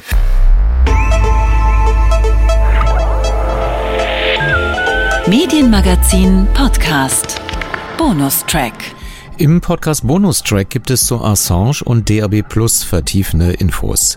Hören Sie zuerst ein Interview mit Investigativjournalist John Götz, den Dani Buß und ich am 1. Mai 2020 in einem Corona-bedingten Park-Interview zu Assange sprechen konnten. Ich heiße John Götz und ich bin in der Investigationsressort beim NDR und ich arbeite gerade an einer äh, Dokumentation über Folter in Guantanamo. Wie sah deine normale Arbeit in den vergangenen Jahren aus? Stichwort 2010, die Zusammenarbeit mit der New York Times, mit dem Guardian, mit dem Spiegel und äh, Julian Assange. Investigativ zu arbeiten bedeutete damals was? Nein, es bedeutete damals, also äh, in die Frühphase 2010, also vor Julian Assange verhaftet worden ist, also haben wir damals in die Guardian-Zentrale äh, getroffen mit Eric Schmidt von der New York Times, David Lee von, von der Guardian und mit, mit Julian. Und da gab es sozusagen, das saßen wir immer zusammen in einem Zimmer und haben damals gemeinsam recherchiert. Dann nach der Festnahme von Assange musste man eine unglaubliche Reise nach einem Ort in England, wo ich heute nicht so richtig weiß, wo das war. Also, also er da so ein, so ein Landhaus leben musste. Das war so ein dreistündiger Zugfahrt und dann irgendwie dann noch dazu so noch ein langer, langer Taxifahrt, um ihn überhaupt damals besuchen zu dürfen. Später dann war das natürlich crazy, als er da in der Botschaft war. Ähm, das heißt aber, du warst sozusagen viel unterwegs. Das war ja. Teil deines Alltags. Ja. Jetzt haben wir Corona, Kontaktverbote, ja. Schengen ist weg etc. Wie sieht deine Arbeit jetzt aus? Du sagst, du arbeitest an einer Dokumentation über Guantanamo. Kann ich mir schwer vorstellen. Wie läuft das jetzt? Nein, das ist absolut crazy. Also wir hatten davor äh, eine zweieinhalbwöchige Drehreise. Also die letzte Woche März sollte das beginnen. Wir haben Menschen, die gefoltert haben, die sind, mehrere von denen waren bereit, das erste Mal vor der Kamera zu gehen. Und natürlich ist das alles da irgendwie eingestellt, ja. Also ich werde da mit einer, so einem Chicago-Polizisten wahrscheinlich nächste Woche skypen, also ein längeres Skype-Gespräch führen und sozusagen dabei uns drehen lassen und mal gucken, ob das irgendwie funktioniert. Aber im Prinzip ist diese Arbeit absolut zusammengebrochen. Wir haben auch äh, Holger Stark um ein kleines Statement gebeten, ein Investigativkollege von dir bei der Zeit wiederum, früher beim Spiegel, ähm, wie er unter diesen Bedingungen arbeitet. Ja, das ist im Moment leider nicht ganz leicht. Ähm, uns fehlen äh, zuerst ganz besonders die Emotionen aus persönlichen Begegnungen. Das macht immer noch mal einen Unterschied, wenn man jemanden sieht, wenn man jemand ins Gesicht schaut. Ähm, das ist im Moment natürlich ganz schwer, weil Kontaktsperren auch äh, letztlich für Quellen gelten. Ähm, ich habe mich mit einem Informanten dieser Tage Tage dann zumindest mal zu einem Spaziergang verabredet, ähm, einen anderen vor ein paar Tagen getroffen, der mir einen USB-Stick in die Hand gedrückt hat. Ähm, aber was ich ganz oft höre, ist, wenn ich mit Leuten telefoniere, dass sie sagen, sorry, aber an einer offenen Leitung kann ich äh, nicht ähm, über ein bestimmtes Thema reden, weil es zu heikel ist. Ähm, und was wir versuchen, ist, uns dazu behelfen mit äh, verschlüsselten Apps. Ähm, Signal gibt es beispielsweise fürs Telefon oder es gibt ähm, auch einen verschlüsselten Videochat namens Jitsi, der eine Alternative zu Zoom ist. Aber das sind ähm, am Ende immer nur Krücken. Ähm, das persönliche Gespräch ist dann doch ähm, am wichtigsten. Jean Götz, wie läuft das bei dir? Wie wichtig sind jetzt digitale Kommunikationswege? Naja, es läuft alles ausschließlich digital. Also alle Konferenzen sind digital, alle Kommunikation läuft eigentlich über sowas wie Wire oder Signal. Wir werden da sehen, also inwieweit unsere Gesprächspartner für die Filme. Also wir müssen jetzt echt überlegen, muss der Film jetzt völlig neu konzipiert werden? Muss der Film eigentlich sozusagen ein Skype-Film werden oder, oder was weiß ich? Also, und was für eine Ästhetik denn hat das? Und ist schon radikal anders. Aber äh, verschlüsselt ihr 256 Bit oder wie läuft das? Naja, ich meine, ich benutze also äh, PGP und also eine perfekte Sicherheit wird man nie haben, also oder wird man schwierig haben. Also ich glaube, man soll sich einfach bemühen, soweit man irgendwie kann. Und ich meine jetzt mit den Gesprächen da mit den Leuten in den USA und so, da sind Leute, die vor der Kamera bereit sind zu gehen. Gibt es denn das heißt, jetzt Leute, die sagen, nee, wenn wir uns nicht richtig treffen können, wenn du nicht so einfach zu mir fliegen kannst, zum Beispiel in den USA, dann können wir jetzt die nächsten Monate mit dir nicht sprechen? Also gibt es Themen, die gar nicht mehr gehen? Naja, also zum Beispiel die, die Veröffentlichungstermin von diesen, von unseren Filmen hängt in Zusammenhang mit einem Film, was ein Spielfilm, was rauskommt, der auch mit dem gleichen Folterfall zu tun hat. Also ein Spielfilm mit Benedict Cumberbatch und Jodie Foster. Ne? Und jetzt ist dieser Spielfilm nach hinten gezogen. Also, und viele von unserer Folterer, also Menschen, die daran beteiligt waren, wollten da mit uns reden, weil die sauer sind auf den Hollywood-Spielfilm, was die da im schlechten Licht bringt. So, ne? Und wir haben denen erklärt, wir wollen tatsächlich ihre Meinung hören. Wie war das aus ihrer Perspektive so, ne? Und jetzt ohne den Druck der Hollywood-Film, also was jetzt nach hinten geschoben wird, ist nicht weniger Druck für die bei uns auszusagen. Ne? Also wir haben im Prinzip diese anderen Film benutzt als Plattform. Ne? Und jetzt fehlt der Plattform. Das ist so meine Realität. Faszinierend war aber, dass die da trotzdem weitermachen. Mich interessiert besonders unter dem Stichwort Pressefreiheit im digitalen Raum, ob du in den letzten zehn Jahren bemerkt hast, dass schleichend sozusagen die Macht äh, abgegeben wurde von der vierten Macht äh, tatsächlich auf die, die mit Gesetzen, mit technischen Möglichkeiten versuchen, gerade die Kontrolle auch über die Medien zu erlangen. Spürst du da so einen schleichenden Erosionsprozess? Naja, ich spüre da gerade jetzt mit manche Corona, also sorry, dass ich da springe irgendwie, aber ich finde einfach mit manche die Ideen, wie man mit Corona umgehen soll, also die Vorstellung, dass man grundsätzliche Rechte aufgibt, ohne eigentlich zu wissen, was sie da für Apps und Ideen haben, ob das alles eigentlich funktioniert. Das wissen wir gar nicht, ob diese technische Corona-Bekämpfung auf Kosten von unserer Privatsphäre, sozusagen in unsere Grundrechte, ob das überhaupt funktioniert. Du meinst die Apps? Die Apps und ich meine, also die, die Vorstellung, ich meine, ich glaube zum Beispiel, in Italien reden wir davon, dass so 60 Prozent der Bevölkerung soll jetzt diese Apps runterladen, weil natürlich viele Leute haben auch keine Smartphones und so. Ne? Ich weiß es nicht, ob das funktioniert. Ich weiß nicht, ob das getestet worden ist. Ich weiß es nicht, ob äh, das die Lösung ist. Ich weiß, was meint ihr? Ja, wir sind alle, glaube ich, äh, Premierengäste bei diesem äh, Corona-Fall. Aber äh, du bist ja in erster Linie Journalist ja. und gesund ja. und musst weiterarbeiten, willst weiterarbeiten und äh, nochmal so den Fokus auf die Zeit, wo du mit Julian Assange dich richtig treffen konntest. Er sitzt jetzt wieder äh, im Gefängnis wegen einer Straftat, für die du frei bist eigentlich. Denn du hast ja äh, sogar, glaube ich, acht Stunden eher damals äh, bestimmte ja. Sachen veröffentlicht. Genau. Er ist im Gefängnis. Wie sieht das aus aus deiner Perspektive mit dem Whistleblower-Schutz? Wo muss da nachjustiert werden? Naja, ich soll aussagen in den Assange-Verfahren. Also, und es war eigentlich ausgemacht, dass ich, glaube ich, an den 18. oder 19. Mai aussage. Und eigentlich es geht darum, was habe ich damals beobachtet, also sozusagen als Augenzeuge über die Bemühungen von Wikileaks und die Mitarbeiter von Wikileaks und Julian Assange, ja, äh, vorsichtig mit den Daten umzugehen. Welche Maßnahmen würden ergriffen damals? Und damals war ich da eigentlich für den Spiegel, also an Wikileaks Veröffentlichungen beteiligt und habe sehr viel gesehen und deswegen sollte ich dann jetzt aussagen. Und es ist so, aber dass äh, viele in den Gefängnis, wo Julian ist, Belmarsh, also haben Corona. Er hat eine langfristige Lungenkrankheit, muss man auch sagen. Also das schon über Jahre vorher anerkannt, also von Ärzten, das ist nicht jetzt erfunden und so. Und die Vorstellung, ich meine, dass jemand, der kein Gewaltverbrechen begangen hat, also da gibt es keinen Vorwurf, dass er irgendjemand erwürgt hätte oder so. Also, dass er da weiter in diesem Gefängnis bleiben muss wegen Presseveröffentlichungen, obwohl das sein Leben gefährdet, ist absolut gaga. Na, ist er nicht auch Journalist eigentlich? Ja, ja, natürlich ist er ein Journalist. Und ich, also, die, ich finde, die Haltung, die man manchmal hört, dass Julian Assange kein Journalist ist, ist die Grundlage der Anklage der USA. Also wer ihn Journalismus abstreitet, also mag sofort gemeinsame Sache mit der amerikanischen Staatsanwaltschaft, der äh, ihm jahrzehntelang ins Gefängnis bringen will.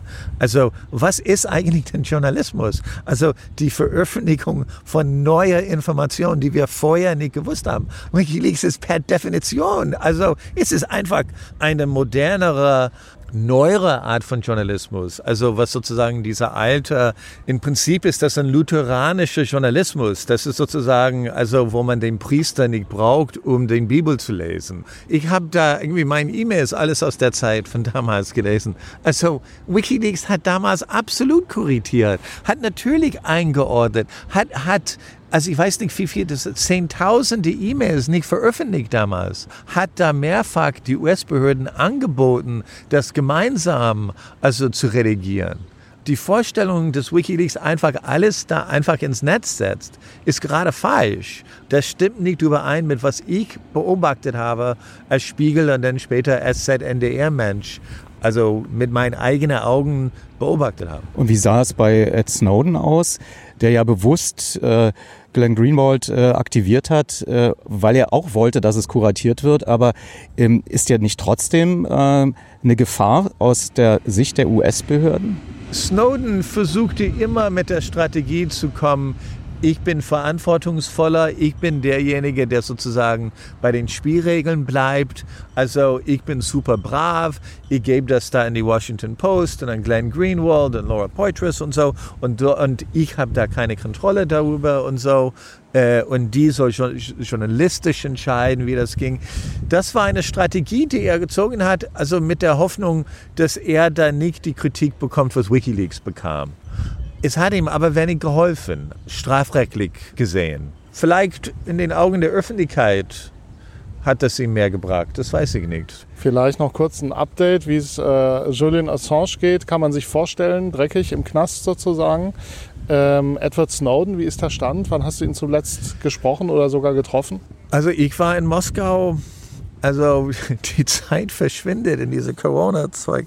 Also zwei Monate her oder vielleicht war das drei Monate her, also, äh, also vor kurzem, also noch in diesem Jahr, Und da ging es ihm ganz gut. Das, also er war witzig und wir haben abends irgendwie zusammengesessen und was er da in der Öffentlichkeit mag, also er zieht so eine Brille an und er, er mag so eine Ed Snowden Rolle. Wie so ein Schauspieler. Ja, ja, genau. Also er hat so eine öffentliche Persönlichkeit. Wenn du jetzt so eine Corona-App hättest, würdest du Ed Snowden treffen wollen? Also ich meine, mit der Angst vielleicht äh, verfolgt zu werden durch ähm, digitale Spuren, die du hinterlässt? Naja, er hat ein System gebaut, wo er nicht richtig verfolgbar ist. Also, vielleicht soll ich das nicht erzählen. Ne? Nee, aber wie ist es mit dir? Triffst du besondere Vorbereitungen, wenn du jemanden treffen musst, der nicht Spuren hinterlassen darf? Also Hast du ein Ja, Handy in also- solchem Fall? Also ich sag mal, im Bundestag oder so, zum Beispiel im Bundestag, dann lasse ich einfach mein Telefon im Büro und laufe da einfach rüber. Ne? Also das mache ich eigentlich immer. Wenn ich mit irgendjemandem treffen muss, wo es um irgendwas geht, dann denke ich einfach, das ist ein Zeichen des Respekts. Ich habe einfach kein Telefon dabei. Ne?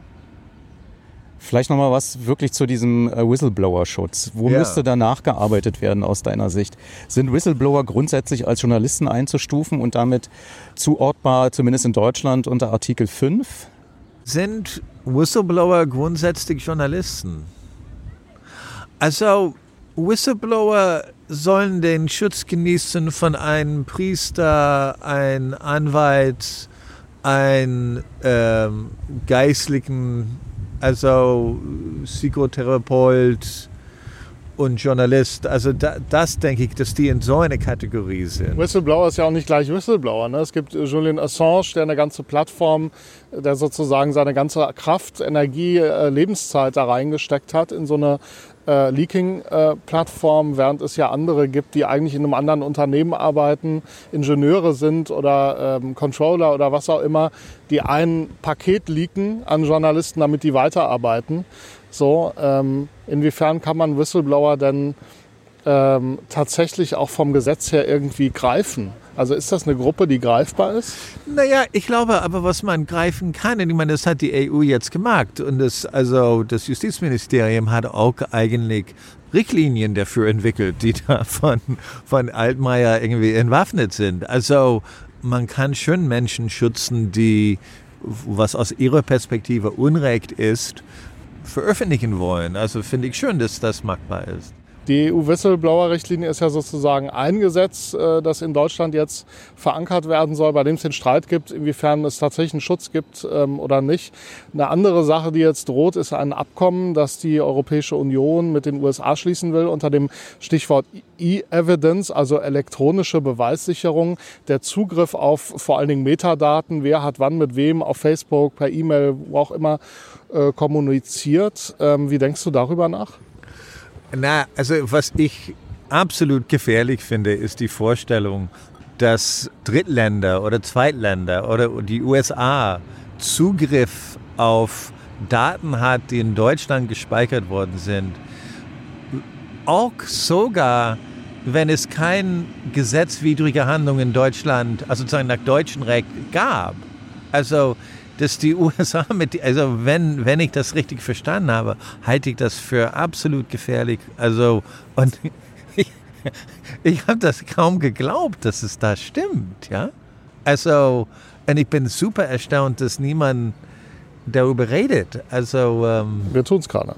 Nee, ich meine, da gibt es so, so ein eigentlich so ein schönes Beispiel, also sozusagen, wenn ein Investigativjournalist, also zum Beispiel was recherchiert über den Banking-Skandal in ein, in ein Drittland. Ne?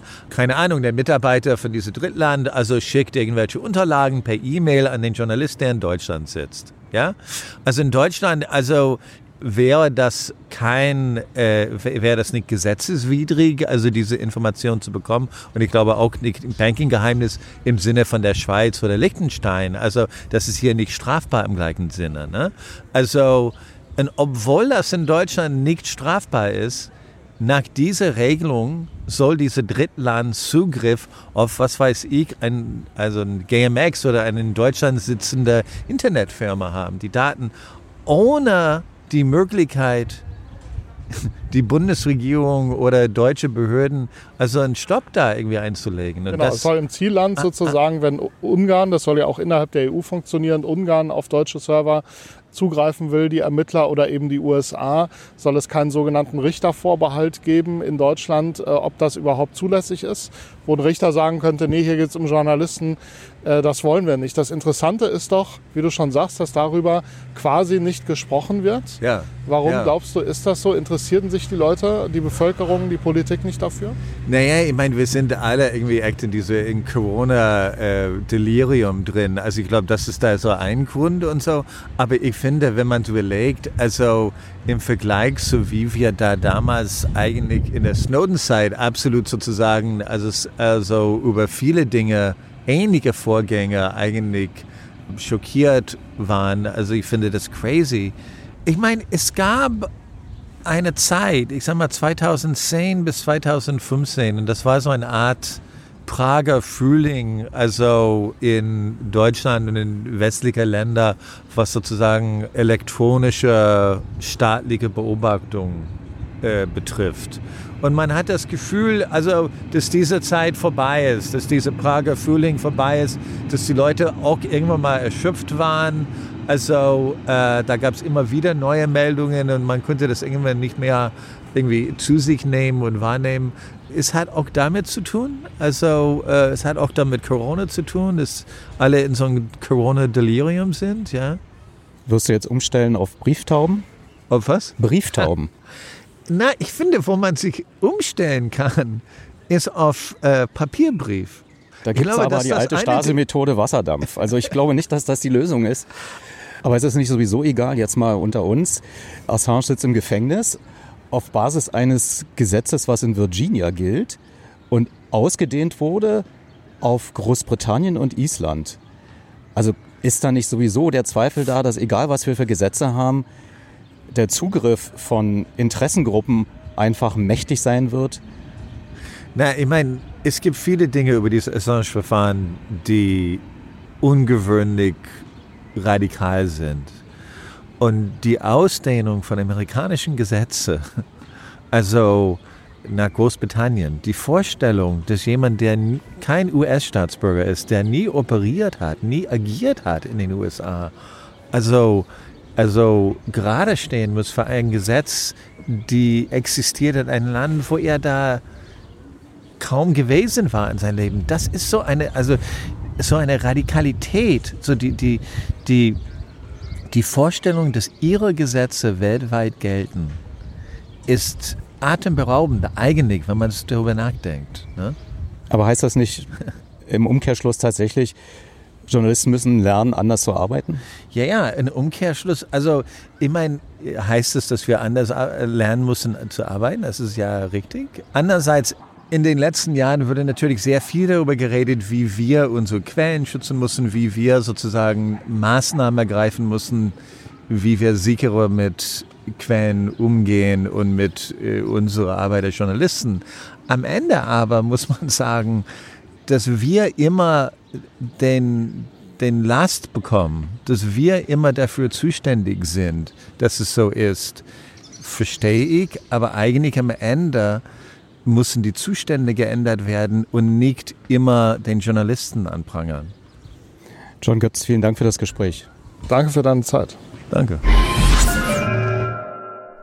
Im zweiten Teil des Podcasts Bonustracks hören Sie aus der Veranstaltung DAB Plus im Dialog vom 23. März 2022 in Berlin Erfolgsfaktor Kommunikation, crossmedial informieren und den Umstieg meistern. Best Cases zum Digital Switchover von UKW auf DAB Plus. Hören Sie in der Reihenfolge des Auftretens Thomas Kühnrich, Digitalradiobüro Deutschland, Moderation der Veranstaltung Martin Liss, er ist Medienberater, und Tobias Händler, CEO der Scholz Friends Schweiz AG. Ich bin heute hier, um Ihnen zu berichten vom sogenannten Digital Switchover. Sechs schwere Silben, die wir abgekürzt haben in DISO. Und DISO bzw. Digital Switchover steht im Prinzip für alles, was den Umstieg von analogem Radio zu digitalem Radio umfasst.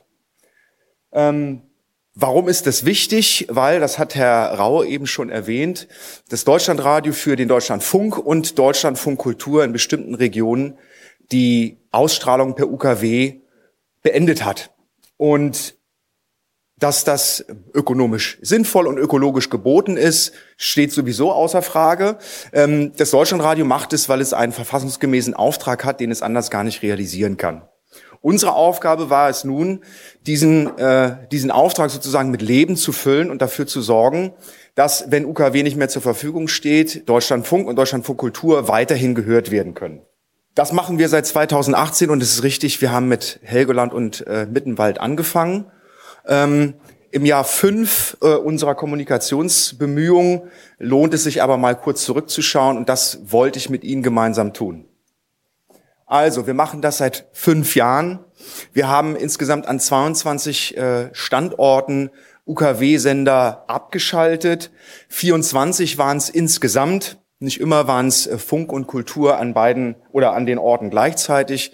Die Kommunikation hat auch umfasst äh, eine Kampagne mit 76 Textanzeigen, Vulgo Advertorials. Ähm, vor Ort haben wir circa 311 Beratungsgespräche geführt. Ähm, wir haben im öffentlichen Raum fast 3000 Plakate plakatiert. Man konnte uns quasi nicht entkommen, also jedenfalls nicht in den Regionen. Äh, über die Karotte vor der Nase haben wir 36.000 Gewinnspieler, Teilnehmerinnen äh, generieren können und insgesamt äh, fast 1,8 Millionen Menschen erreicht. Die einzig eindrucksvollere Zahl, die noch kommt, sind die Impressionen über Social Media, aber die nur damit siebenstellig wird. Wie haben wir das geschafft? Indem wir die klassische äh, ähm, dreigeteilte Kommunikation äh, bedient haben. Ähm, zuerst der Kanal, äh, der den Anwesenden hier vor Ort wahrscheinlich äh, am vertrautesten ist, nämlich ähm, on-air sozusagen das, was dem Radio an proprietärem noch geblieben ist. Wichtiges Element dort, die sogenannten Hörerhinweise. Wir haben also mit Trailern und Einspielungen ähm, regional äh, verortet vor, zur und nach der Maßnahme informiert. Äh, wir haben den Hörerservice ausgestattet mit Textbausteinen, damit dieser sensibilisiert ist für Anfragen entsprechender Natur. Und wir haben dort, wo es möglich war, durch Landeskorrespondenz redaktionell berichtet. Der zweite wichtige Kanal, da erzähle ich Ihnen sicherlich nichts Neues, äh, äh, ist online. An allererster Stelle war für uns ein Angebot, das auf die zentrale DAB Plus Infoplattform dabplus.de aufsetzt. Ähm, dort haben wir mit jeweils individuellen Landingpages die Informationen und die Karotte vor der Nase, also das Gewinnspiel, äh, ähm, angeboten und vorgehalten haben, gearbeitet. Der Online-Kanal besteht aber natürlich nicht nur aus unserem Website-Angebot, sondern auch äh, aus der Kommunikation über die sozialen Medien. Bei uns sind es vorwiegend Twitter, Facebook und Instagram. Und über die Postings hinaus äh, ist dieses Medium vor allen Dingen deswegen für uns ähm, oder ist dieser Kanal für uns äh, entscheidend, weil wir ihn ziel- und zielgruppengerecht ausspielen können. Stichwort Targeted Advertising. Regional und demografisch können wir sehr genau ähm, einstellen, wen wir erreichen und wen nicht. Weiterer wichtiger Kanal, ähm, auch das ist äh, nichts Neues, äh, ist die reale Welt, die äh, sogenannte, äh, der sogenannte Off-Air-Kanal. Hier war ganz wichtig, ähm, was wir vor Ort in den äh, sozusagen betroffenen Regionen getan haben. An allererster Linie und an allererster Stelle ähm, die Sichtbarmachung von DAB Plus im Handel. Das ist sozusagen unser verlängerter Kommunikationsarm wenn wir äh, nicht mehr vor Ort sind, wenn auch diese Trailer nicht mehr kommen, wenn dort DAB Plus sichtbar ist, dann äh, helfen sich die Menschen in den Regionen eigentlich gelegentlich schon selber weiter. Ich hatte es schon erwähnt, wir waren an fast allen Orten, äh, an denen wir UKW abgeschaltet haben, auch persönlich vor Ort. Wir haben Digitalradiotage abgehalten, die natürlich durch unsere Textanzeigen und Advertorials beworben worden sind äh, und äh, an denen wir ähm, live auf reale Menschen getroffen sind und mit ihnen äh, ja, uns ausgetauscht haben zum Thema, zum Thema DAB+. Ich hatte es vorhin schon erwähnt, 76 Stück insgesamt äh, haben wir davon geschaltet. Die Advertorials, äh, die nicht nur äh, für die Maßnahme werben, sondern natürlich auch weitere DAB Plus Themen transportieren, inklusive einer Einladung zu den noch stattzufindenden Digitalradiotagen. Werbung im öffentlichen Raum genauso wichtig und unverzichtbar, auch wenn es ein bisschen aussieht wie Ohio. Ich glaube, es ist Landshut. Ähm, Litwassäulen, äh, klassische Plakate, Brückenbanner, äh, Citylights-Poster, ähm, all das haben wir genutzt, um DAB Plus und den Umstieg zu kommunizieren. Und äh, letzten Endes gab es dann noch die Weiterverbreitung durch äh, befreundete, benachbarte Institutionen wie Landesmedienanstalten und so weiter und so fort. Was hat es uns gebracht? Jede Menge, äh, vor allen Dingen glückliche Gewinnerinnen. Ähm, aber was wir vor allen Dingen erfahren haben, und das möchte ich sozusagen vor allen Dingen den Programmmachenden hier mit auf den Weg geben, diese Kommunikation ist mach- und schaffbar, sie wirkt ähm, weil sie große Teile der Bevölkerung erreicht, weil sich die Angesprochenen mitgenommen und nicht abgehängt fühlen. Und ganz wichtig dafür ist der Schulterschluss, ist die Nutzung von Synergien und diese Kommunikationsverantwortung auf mehrere Schultern zu verteilen. So, und bevor ich nun weitergebe an Herrn Händler, gleich, äh, der Ihnen sagt, wie das weitergeht, wenn diese Art der Kommunikation erfolgreich gelaufen ist, zeige ich Ihnen noch meine letzte Folie. Nein, das ist kein Fehler, sondern ein Symbolbild äh, für Beschwerdebrief, Kummerkasten und dergleichen mehr. Ähm, es waren Selbstverständlich haben wir Rückmeldungen aus der Bevölkerung bekommen und nicht alle haben uns applaudiert. Aber wenn Kritik da war, dann war sie konstruktiv. Und der reine Beschwerdebrief, der sah so aus, denn den gab es nicht. Vielen Dank.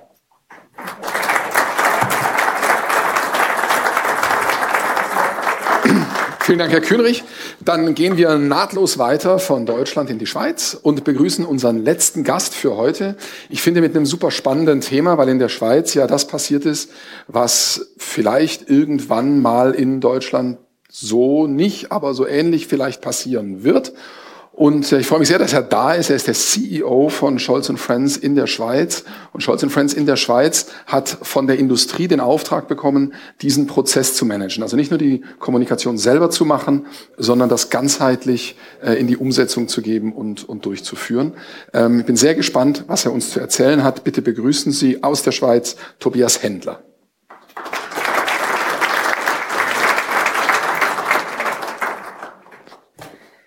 Ja, einen schönen guten Tag, meine Damen und Herren. Ähm, ein Dank und zwei kurze Vorbemerkungen. Der Dank, vielen Dank, dass ich da sein darf, dass ich zeigen darf, was wir im Auftrag des Bundesamts für Kommunikation in der Schweiz machen dürfen als Scholz Friends.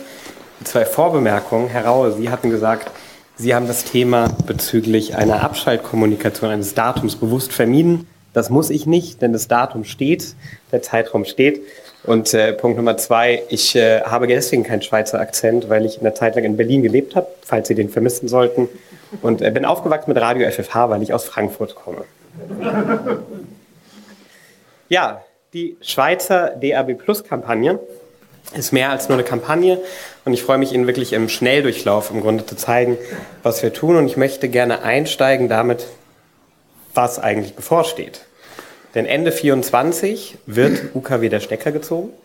Das ist eine Entscheidung, die hat die Branche selbst gefällt, die Politik unterstützt. Es gibt verschiedene Teile, die da noch darüber hinaus unterstützen, aber das ist ein Entscheid von der Branche und äh, heute sieht es so aus, dass 75 Prozent der Radionutzung in der Schweiz digital ist bereits. Also wir sind etwas weiter in der Schweiz und damit begibt sich die Schweiz eigentlich auf Pioniergebiet, fast zumindest.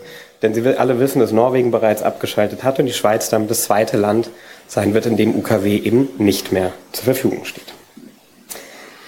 2019 hat daraufhin der Bund, also das Bundesamt für Kommunikation, gemeinsam mit den einzelnen Verbänden, die eben diejenigen sind, die diese Entscheidung getroffen haben, entschieden, sie möchten eine Agentur suchen, die nicht nur eine Kampagne zugunsten von DAB Plus vollzieht, sondern eben auch die Migration zum Abschluss bringt. Das heißt, eben auch eine Abschaltkommunikation für UKW macht. Diese Agentur sind wir eben geworden und ähm, ja, das Schweizerische Bundesamt für Kommunikation, natürlich dann zusammen mit der SAG, also den öffentlich-rechtlichen, dem Verband Schweizer Privatradios, der Vorsitzende Jörg Bachmann ist auch da, ähm, die, die, das Pendant aus der Westschweiz, die Radio Regional Romande und auch die nicht kommerziellen Lokalradios. Die alle waren an diesem Auswahlprozess, wo natürlich eine Strategie entwickelt wurde, beteiligt. Und das ist ein ganz wichtiger Faktor, den ich als wichtigen Erfolgsfaktor halte. Die Aufgabe, die wir haben, lässt sich eigentlich so einfach formulieren, Radio in die Köpfe der Menschen bringen. Sie wissen besser als äh, ich würde sagen, dass Radio oft ein Hintergrundmedium ist. Ausnahmen natürlich bestätigen die Regel. Und dass es vor allem aber auch ein Medium ist, mit dem man sich nicht so wirklich beschäftigt, Low Involvement. Und das muss man jetzt ändern. Die Bevölkerung muss sich ja aktiv damit auseinandersetzen, damit die Migration zum Erfolg wird. Und wir haben als zweite Herausforderung einen wahnsinnig langen Abschaltprozess. Das Wort Migration ist hier mehrfach auch gefallen. Digitale Migration. Von 2024, Ende 24 zurückgerechnet, haben wir eine Aufgabe von im Grunde fünf Jahren, an der wir arbeiten sollen. Und da braucht es einen Stufenplan und zurückgerechnet haben wir gesagt, seit 2020 möchten wir verstärkt für DRB Plus sensibilisieren, in der Sensibilisierungsphase, wo es darum geht, das Image von DRB Plus weiter zu stärken, den Menschen die Vorteile von DRB Plus, von diesem digitalen Verbreitungsweg eben zu verdeutlichen. Und dann erst ein Jahr vor dem tatsächlichen Abschalttermin Ende, Ende 24 in die sogenannte Mobilisierungsphase zu übergehen und dann auch wirklich klar zu machen, liebe Hörerinnen, liebe Hörer, jetzt müsst ihr handeln, wenn ihr es noch nicht getan habt, denn sonst hört ihr kein Radio mehr. Und das sind die beiden Phasen. Wir befinden uns jetzt für alle, die gut rechnen können, in der ersten Phase noch oder dann Ende 23 werden wir in die Phase Nummer zwei wechseln und ich möchte Ihnen gerne zeigen, wie die Kampagne dazu aussieht. Ein paar Werbeformate haben Sie ja gesehen. Und was haben wir jetzt eigentlich in der Zeit gemacht?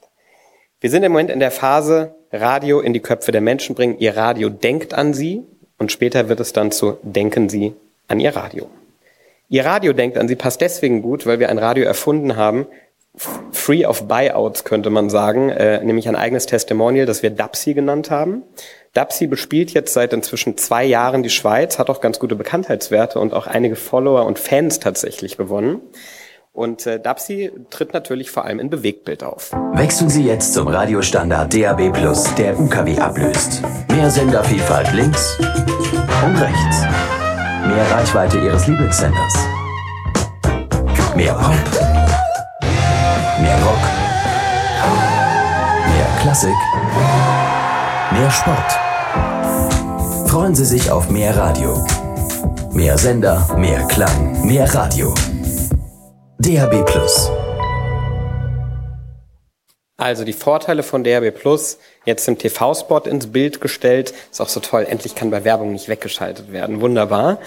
Ähm, und jetzt zeige ich auch noch die entsprechenden Plakate dazu. Wir haben diese drei wesentlichen Vorteile, die wir auch natürlich mit Hörerinnen und Hörern evaluiert haben. Bei all den Vorteilen, die es gibt, noch in äh, Key Visuals umfunktioniert. Mehr Freude am Klang, eben für das Thema Rauschfrei, Klangqualität. Dann das Thema mehr Sender zum Mitnehmen, eben die Überregionalität. Und das Motiv Nummer drei wurde auch schon oft zur Sprache gebracht, das Thema Vielfalt, eben mit der Headline mehr Sender links und rechts. Natürlich das alles auf Deutsch, aber ebenso Französisch, Italienisch und auch Rätoromanisch. So, diese aufmerksamkeitsstarke Kampagne, das Thema der Mittel, war ja auch oft ein Thema. Wir sind beauftragt vom, vom, Bundesamt für Kommunikation und die finanziellen Mittel, die staatlichen, sind begrenzt. So, das ist eine prägnante, aufmerksamkeitsstarke Kampagne, was wir wissen. Allerdings stehe ich hier als Vertreter nicht nur von einer Werbeagentur Scholz Friends und erst recht nicht hier den Kollegen auch, also die sind ja hier auch in Berlin.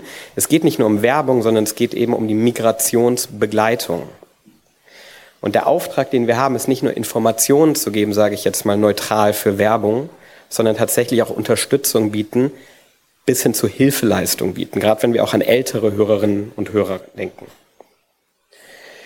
Und für diese integrierte Kampagne ist es deswegen umso wichtiger gewesen, dass wir von Anfang an auch ein integriertes System von Partnern aufgebaut haben, die Interessengruppen alle, es hatten auch Sie herauf vorhin gesagt, dass das genau der Teil ist, die, die vielleicht früher nicht alle nebeneinander gelaufen sind, wirklich zu vereinen.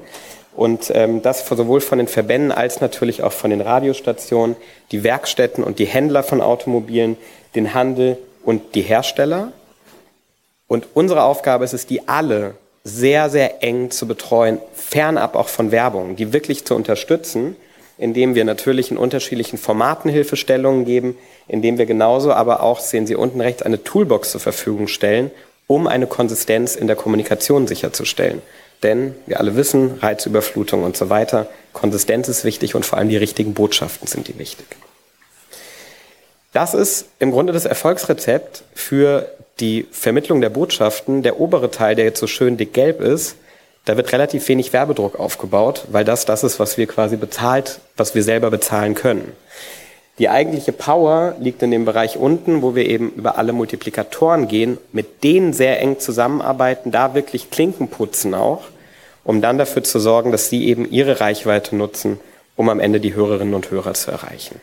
Und mit einem kleinen tieferen Blick bei der direkten Kommunikation haben wir natürlich Paid and Sponsored Media. Mein Vorredner hat auch gerade ein paar Beispiele gebracht. Da sind die Gelder aber immer leider limitiert oder vielleicht in dem Fall Gott sei Dank, da kann man kreativ werden.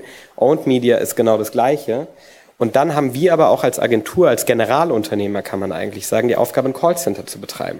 Denn wenn ältere Hörerinnen und Hörer wissen wollen, wie finde ich raus, ob mein Radio überhaupt DRB Plus fähig ist, was kann ich tun, um mein Autoradio umzurüsten, brauchen Sie eine schnelle, kompetente Antwort. Auch das ist mit unseren Experten unsere Aufgabe. Und dann kommen Sie ins Spiel. Ich spreche jetzt wirklich von Ihnen, weil ich vermute, das trifft doch fast alle hier in diesem Raum zu. Die Radiostationen. Sie haben, das erklären wir immer den Radioprogrammen, so heißt es in der Schweiz Radioprogramme, alles, was Sie machen, hat 0% Streuverlust. Und da erreichen wir immer die richtigen. Es gibt ja auch den schönen äh, Werbe, geht ins Ohr, bleibt im Kopf. Richtig? Ja, unglaublich toller Spruch. Und genau das müssen wir da auch vermitteln, weil es wirklich, das ist die effizienteste Form der Kommunikation. Die Werkstatt und die Händler sind auch genauso wichtig für die Autothematik, die wir kurz angesprochen hatten schon. Und natürlich sprechen wir mit dem Handel und den Herstellern. Das ist die Toolbox, die allen Radiostationen, den Händlern, allen zur Verfügung ist. Es ist eine Art Hub, wo alle Werbemittel kostenfrei zur Verfügung stehen. Und als Beispiel und Abschluss auch, von dem, was ich äh, mitgebracht habe, sind natürlich zwei Radiospots, weil ohne Streuverlust. Ähm, einmal sehr informativ, wo wir jetzt als Agentur gesagt haben, Thema Auto, äh, Thema Auto ist wichtig für den Reifenwechsel und Reifenwechsel sollte auch irgendwann zum Radiowechsel führen. In zwei Jahren ist es soweit, spätestens dann. Und das Zweite noch, dass wir auch versuchen, natürlich ähm, entsprechend unterschiedlicher Formate Hörerinnen und Hörer anzusprechen. Reifenwechsel heißt Radiowechsel. UKW wird bald von DAB Plus abgelöst. Informieren Sie sich bei Ihrem Garagisten oder auf dabplus.ch, wie Sie mit Ihrem Autoradio auf Empfang bleiben. DAB Plus. Das wird ganz stark im Fokus stehen, Autofahrer erreichen oder gerade von Gebrauchtfahrzeugen. Und dann für alle, die Fußball gab ja auch, Sport war ja auch ein Thema hier. Was für ein Zuspiel! Unglaublich! Steil genau auf den freien Mann! Und das, das! Das ist doch mal ein schönes Stück barocke Musikgeschichte. Damit Ihr Sender Ihnen treu bleibt Wechseln Sie jetzt zum Radiostandard DAB Plus, der UKW ablöst und genießen Sie überregionalen Empfang. Mehr Sender, mehr Klang, mehr Radio. DAB Plus. Das zwei Spots von einer großen Auswahl, die eben alle möglichen Radiosender nutzen können, kostenfrei. Und damit penetrieren wir hoffentlich immer gleiche Botschaften. Abschließend, das die Übersicht der Kampagne. Im Moment eben Sensibilisierung, DAPSI, die Vorteile von DRB Plus in den Fokus stellen. Sie sehen ganz in der Mitte, da steht zertifizierter Umrüstungsexperte. Auch das tun wir als Agentur. In unserem Expertenforum ist jemand, der schult Werkstätten, wie Autoradios umgerüstet werden, kostengünstig und eben genauso wie der Kunde es möchte, damit wir auch dort weiterhin Traktion behalten. Vielen Dank.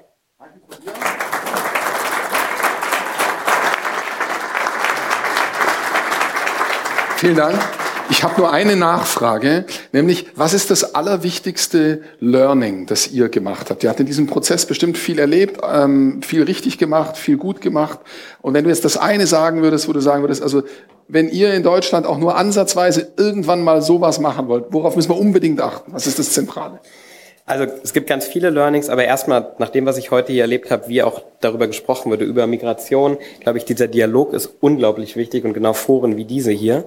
Ähm, denn ich denke, was ähm, einen Erfolg hoffentlich ausmachen wird, wenn die Migration dann in zwei Jahren abgeschlossen ist, ist Punkt Nummer eins, der Entscheid sollte aus der Branche kommen. Ich glaube, das ist wichtig, weil alle an einem, weil alle an einem Strang ziehen müssen und ähm, entsprechend auch mit gerne Förderung und all das, was man tun kann, damit das auch erfolgt. Und äh, Punkt Nummer zwei, dass man möglichst klare Kommunikation nach außen gibt. Ähm, es wird immer intern unterschiedliche Ansichten geben, aber gerade wenn wir auch in die Phase gehen der Mobilisierung, wo es darum geht, Kundinnen und Kunden klar machen zu müssen, es gibt einen Stichtag, dann muss dieser Stichtag möglichst klar oder er sollte sage ich konjunktiv äh, in der Schweiz ganz wichtig, aber er sollte wirklich ganz klar kommuniziert werden, weil wir wissen alle, ähm, bis es nicht so weit ist und man weiß, es wird ernst, bewegen sich ziemlich wenig Menschen. Jetzt will ich keinen Druck aufbauen, aber Sie versauen mir mein Timing so ein bisschen da hinten. Da gibt's eine, gibt's eine Zwischenfrage oder eine Nachfrage. Die ist natürlich selbstverständlich willkommen. Sie dürfen gerne kurz die Maske abnehmen, damit wir Sie gut verstehen können. Bitte. Ich komme vom Freien Radio Potsdam, das ist ein Bürgerradio. So, und ich habe lange Zeit gedacht, ich sitze äh, verkehrt hier, weil sowas braucht wir gar nicht auf der, der nicht kommerzielle Betrag hat. Und Sie sind der Erste, der das bringt hier mit äh, Unicom und äh, Danke, danke. Gerne. Vielen Dank für die äh, Bemerkung, absolut äh, richtig. Aber das Timing auch nicht versaut, oder? Nee, Timing ist okay.